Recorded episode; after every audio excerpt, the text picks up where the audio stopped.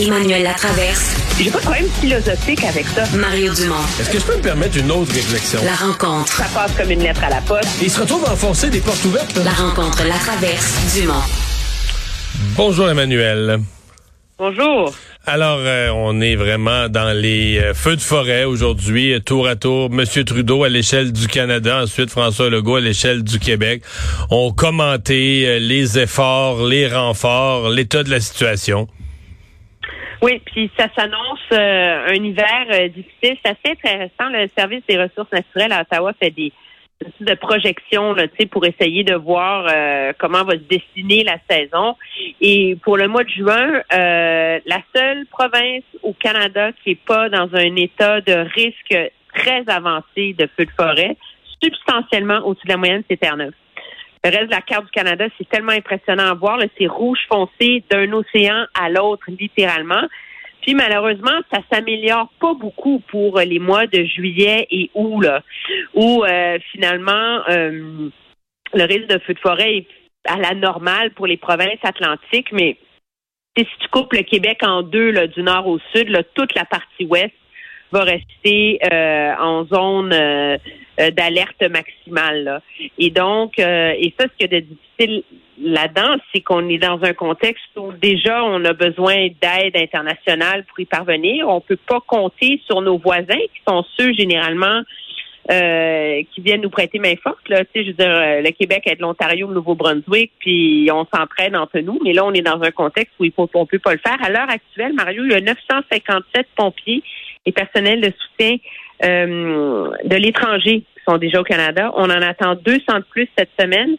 Puis il y en a un autre 300 qui pourrait arriver dans la semaine suivante, justement parce qu'on manque euh, de ressources, parce que notre système d'entraide national là, euh, ne suffit pas euh, en ce moment. Donc, c'est vraiment un été très difficile potentiellement qui nous attend. Potentiellement parce que s'il y a une chose qu'on ne sait pas dans notre pays bizarre, c'est que peut-être que le mois de juillet sera un des plus pluvieux de l'histoire, mais finalement, on va être, on va être sous la pluie. Mais c'est sûr qu'a priori, quand tu regardes à quel point euh, c'est sec déjà euh, euh, au début juin, puis à quel point on a des feux de forêt au début juin, ou habituellement à cette date-ci, c'est à peine commencé. En fait, au printemps, souvent, c'est des feux de broussailles, des gens qui font brûler de qui font brûler leurs branches de l'année passée ou leurs feuilles de l'année passée puis qui échappent leur feu. C'est beaucoup plus ça là, à cette à cette date-ci au mois de mai.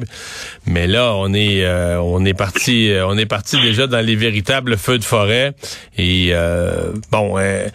on a, on a eu un drôle de petit épisode avec Monsieur Legault quand même qui voulant décrire la gravité de la situation, le fait qu'il fallait faire des choix, ni plus ni moins, il dit on laisse tomber Clova là. Puis finalement non.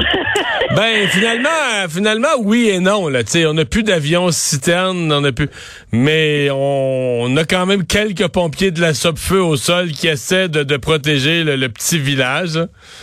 Oui, du mieux qu'ils peuvent. Mais c'est des, des, ce sont des décisions très difficiles euh, à prendre, je pense, euh, pour euh, pour les autorités.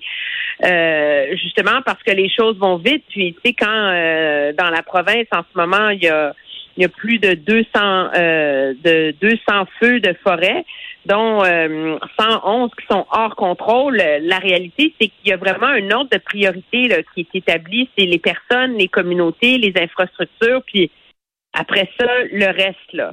Et donc, euh, c'est sûr que ça va ça va exiger une gestion difficile, je pense, pour tous les prochains mois à venir. Mais moi, je pense que ça va aussi exiger une une réflexion euh, peut-être plus approfondie parce que le problème, c'est qu'en ce moment, il y avait un système qui fonctionnait bien pour gérer les feux de forêt au Canada, l'entraide entre les provinces euh, en, termes de ressources, mais c'est une discussion, je pense, qui n'est pas beaucoup arrivée du côté du Québec en ce moment parce que euh, on a plutôt un, autonomisme qui est propre euh, au Québec, mais partout ailleurs au Canada en ce moment, il y a vraiment un débat à savoir sur s'il faut mettre sur pied euh, une équipe euh, plus un, escadron peut-être plus dédié aux feux de forêt, que ce soit au sein des forces armées canadiennes ou au sein euh, d'une nouvelle unité de la sécurité civile, parce que la réalité, c'est que là, on envoie les forces armées canadiennes pour prêter main forte,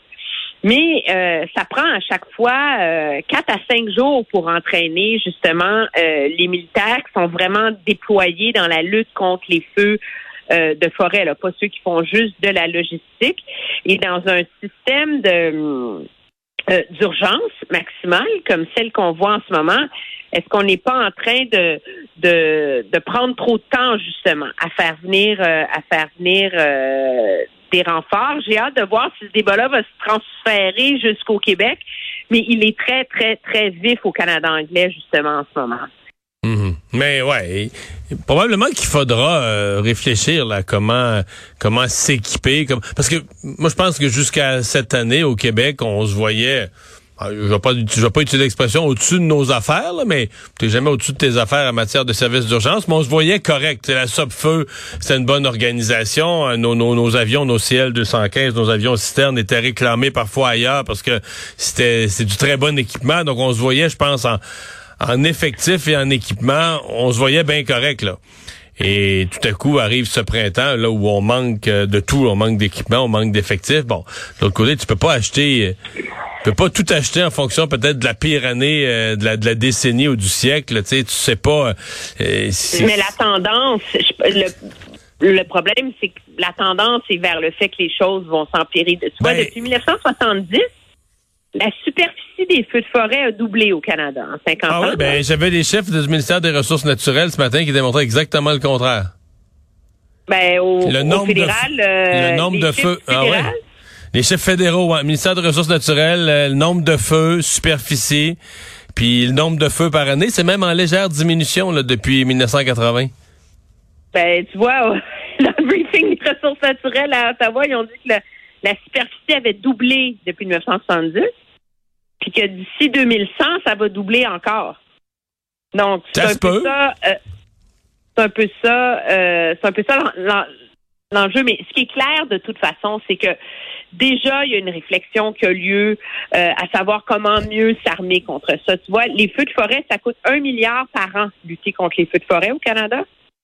Puis dans le dernier budget, euh, on a rajouté 500 millions de dollars sur 10 ans pour aider les provinces à acheter du nouvel équipement, aider les provinces à élargir leur formation de c'est ce qu'on appelle des c'est un peu comme des pompiers volontaires mais pour les feux de forêt euh, doter le Canada d'un nouveau système de satellites. Donc, euh, il y a toute une, tu sais, quand on parle d'adaptation et au changement climatique, là, ben le fait de s'armer contre mhm. les feux de forêt pour être capable de mieux les euh, mieux les combattre fait certainement partie de l'équation là.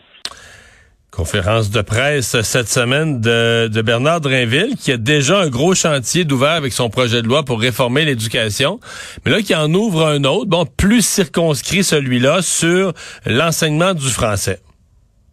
Oui, puis moi j'étais contente d'entendre le ministre de l'Éducation parler d'éducation. Oui. en ce moment, on a un ministre de l'Éducation où on l'a beaucoup vu parler de ressources humaines. C'est comme c'est un gestionnaire de l'éducation qu'on a. C'est un gestionnaire de réseau. Mais euh, ce qui sous-tend ça, c'est quand même des lacunes importantes, je pense, dans notre système d'éducation. Là, tout le monde euh, l'a remarqué, les, les, résultats désastreux aux, aux, examens de français ont un peu, l'an dernier, un peu comme mille feux. Mais il y a un problème plus large là, sur la baisse générale la qualité euh, du français euh, des jeunes dans les écoles. Et moi, j'accueille ça très bien l'idée de dire, OK, il faut qu'on lance une réflexion, faut moderniser la façon dont on enseigne le français. Ça fait 20 ans qu'on ne l'a pas fait. Est-ce qu'il faut mettre les techniques à jour? Est-ce qu'il faut mettre la pédagogie à jour? Est-ce qu'il faut revoir les priorités autour de tout ça? ça, moi, je pense que c'est vraiment un chantier euh, important parce que je suis de ceux qui croient que tu peux pas protéger la langue française si les gens ne la parlent et ne l'écrivent pas bien. Et tu peux pas valoriser une langue si ta population ne la maîtrise pas. Il y a un point de rupture aussi où euh, les gens pourront pas la maîtriser s'il en reste pas un groupe d'enseignants qui la maîtrisent. Tu une fois que tous les jeunes ne savent plus écrire, comment tu fais pour trouver des enseignants qui savent écrire à la génération suivante, là? Ben, tu sais, quand on parle de la difficulté pour euh, les candidats à l'enseignement de passer les épreuves de français, ben, quand. Ben, ça parle un peu de ça qui réussissent au secondaire, puis en plus d'hallucinant, M. Drainville, dans son point de presse, donnait le, le les, les, les barèmes, là, tu sais.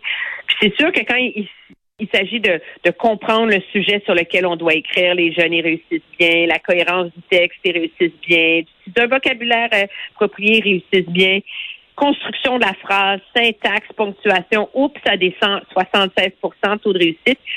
Puis dans la section d'évaluation vouée à l'orthographe et la grammaire, c'est 48% seulement qui réussissent. Écoute, c'est effrayant, là. Hmm. Je veux dire, ça n'a aucun sens, là. Maintenant, est-ce que ces mesures sont, est-ce que les mesures qu'ils proposent sont aptes à changer? Parce que c'est pas une petite affaire, pas un petit paquebot, un petit paquebot à revirer. Non, c'est pas un petit paquebot à revirer que de mettre sur pied un comité de, parce qu'il dit, on veut je fais confiance pour trouver les meilleures idées et faire consensus. Je suis pas sûre que tu peux vraiment faire consensus dans ce milieu-là. On verra. Mais moi, initialement, on était ensemble ce matin, puis j'étais toute contente euh, de, de l'entendre dire que la qualité du français ne serait pas seulement l'affaire des profs de français, serait la responsabilité de tous les enseignants. Hein? Ouais. Et dans mon livre, votre soi, là, nous, on est de la génération de Madame, est-ce que les fautes comptent, là? Mais euh, moi, à mon époque, on, corrigeait les fautes dans toutes les matières. Et puis, euh, toutes les fautes vont pas encore compter. Ah non? Donc, faut pas se réjouir trop vite. Non, monsieur, il dit qu'il n'est pas rendu là encore. Parce que euh, les profs ont déjà trop surchargé. Mais il faudrait que les professeurs portent une attention spéciale aux erreurs de français et qu'il y ait rétroaction envers les élèves. J'ai hâte de voir comment ça va se matérialiser. Moi, ça, là, j'ai, j'ai, j'ai comme senti le, le, j'essaye de pas me mettre les syndicats à dos euh, dès qu'on part, là, tu sais. Parce que je vois pas en quoi pour un professeur, tu souligner en rouge toutes les fautes de français dans une copie, là, puis faire prendre le temps de faire une rétroaction à l'élève sur sa copie et la piètre qualité de son français. Je suis pas sûre vraiment qu'il y en a un qui prend moins de temps que l'autre. Mais euh, j'ai hâte de voir où ça va aller parce que moi, je suis convaincue que la raison pour laquelle, en tout cas, en ce qui me concerne et en ce qui concerne tous les gens de ma génération, la raison pour laquelle on écrit bien, c'est parce qu'on savait que dans l'examen de dans l'examen d'histoire, dans l'examen de géo, dans l'examen de peu importe la science, on perdait des points pour nos, nos fautes de français. Sinon, tu peux pas apprendre à bien écrire. Ce qui est assez logique aussi, là, ce qui est assez logique aussi, je veux dire, euh, et tu vas arriver sur le marché du travail, euh, même si t'es pas, euh, tu travailles pas dans le domaine de la littérature, tu travailles dans un autre domaine. Je veux dire, on va exiger euh, que tu écrives correctement. Il y a quelque chose de logique de s'habituer dès l'école à il y a une façon d'écrire le français là. il faut pas faire de faute, il faut il faut se forcer, il faut essayer de l'écrire. Puis je moi j'ai toujours pensé qu'il y avait c'était un gros relâchement. Est-ce que c'était dû euh, peut-être même au fait que dans d'autres matières ou dans, certaines matières, les profs eux-mêmes euh, avaient tellement de misère à écrire le français qu'ils se sentaient pas ils se sentaient pas d'aplomb pour corriger toutes les fautes. Fait c'était plus simple de dire ah ben on les compte pas. On va juger votre biologie ou on va juger votre géographie ou votre histoire, mais on, on mettra pas de point sur l'orthographe parce qu'à partir du moment où il faut que tu en mettes, faut que tu corriges. Faut pas que les parents passent le temps à corriger tes corrections ou à dire t'as oublié une faute. Faut que tu sais, ça oblige que tous ces enseignants-là maîtrisent vraiment le français et ils corrigent les fautes correctement. En tout cas, j'ai hâte de voir la nature du débat autour de ça parce que moi, dans mon esprit, je suis pas pédagogue, je suis pas didacticienne, euh, mais ça va de soi. Tu peux pas vivre dans une société où, où tu tolères que 40 des jeunes, 52 des jeunes de secondaire 5 sont pas capables d'écrire une rédaction sans avec un minimum de fautes. Là. Puis c'est encore plus inexcusable dans le monde d'aujourd'hui avec tous les logiciels qui, existent justement pour nous aider à pas faire de fautes, à trouver les bons mots, à bien accorder euh, nos participes. Euh, euh, mais ça, ça illustre le relâchement généralisé qu'il y a eu au Québec autour de la, valorisation de la langue française. C'est ça qui est complètement hallucinant, là. Donc, euh, j'ai hâte de voir où ça va aller et quelle va être euh, la, la, la réaction face à ça. Mais M. Drainville va devoir travailler vite parce qu'il veut que ce soit en place d'ici la rentrée 2025. Hein? Oui, ça a l'air loin, mais c'est proche ça, dans le milieu de l'éducation. Ben, pour implanter un changement dans le contenu, là? C'est pour développer, pour consulter, développer un nouveau programme et le mettre en œuvre c'est très, très très rapide. Puis pour un ministre qui n'a pas particulièrement l'appui du, du secteur